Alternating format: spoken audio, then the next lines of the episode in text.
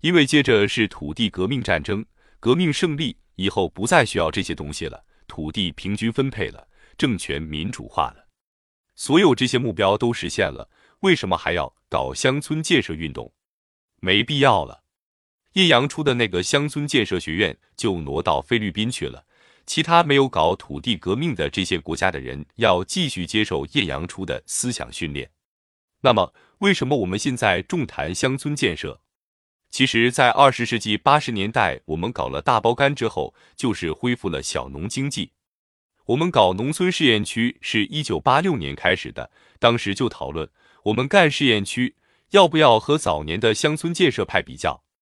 认定的就是，其实我们现在要做的事情和二十世纪二三十年代的事情是相似的，所以我们当时就去图书馆把二三十年代的资料复印回来，就想将来我们做了几年以后可以做比较研究，看看我们干的怎么样，两代乡村建设派干了什么。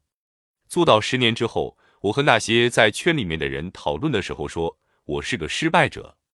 这个时候已经是二十世纪九十年代了。我开始总结，然后做比较。所以，我为什么说中国内地的乡村建设不是个新事儿，是个老事儿？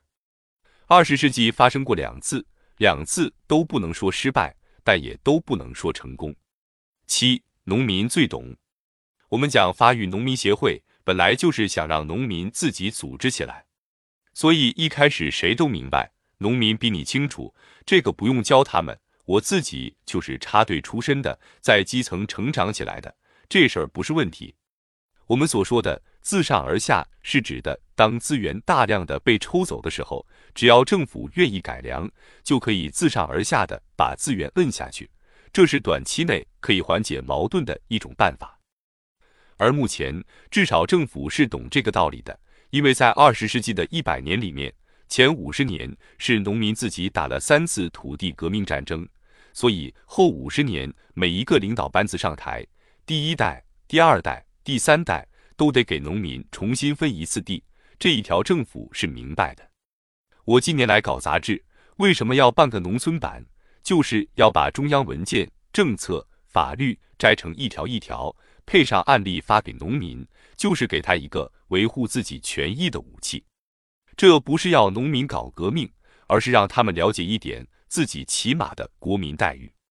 当权力、资本和知识具有话语霸权的知识分子结合的时候，弱势群体被边缘化的这部分人，连自己的话语都建立不起来，更遑论这个话语成为主流话语，具有政治正确性。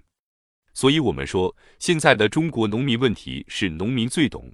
是的，他当然最懂，但他实际上。并没有话语的建构权，也没有使农民的话语成为主流话语的这种政治能力，因此才有这些知识分子去和他们结合。八，再谈解构现代化。无论讲咱们的台湾，还是讲韩国、日本经验，我们在二十世纪八十年代归纳过，叫日韩台模式，实际上就是综合农协模式。还有另外的经验，比如说以色列的基布兹。都是自上而下的，政府主导的，因为政府有需求。最初如果没有日本为了战争的需要稳定农村，那他就不可能建立农协。日本占领韩国和中国台湾后，把综合农协模式推广到了韩国和中国台湾。可见这些经验都是明显有政府背景的。再看以色列的基布兹这种组织形式，有人说以色列立国之初。基布兹曾经占到百分之七八十的比重，谁干的？也是政府干的。为什么？For settlement，为了定居，要占领这个地方，必须用准军事化的基布兹这种具有高度组织化、公社化特征的组织来完成在巴勒斯坦地区的扩张、定居、占领。这是自下而上吗？不是，但它有效地形成了以色列的版图。我提出解构现代化。为什么我一定要先把这个现代化给解构了？是希望大家认真反思。你逐渐会明白，所有这些不同意见的背后，其实都有一定的意识形态化的制约。如果完全超脱意识形态，可能你就不再信那套东西了。我是已经撞得头破血流了，才不得不坐下来慢慢想，才想通的。这是教训。我再说一遍，我只不过是失败者。当年那么认真的搞改良也没成功，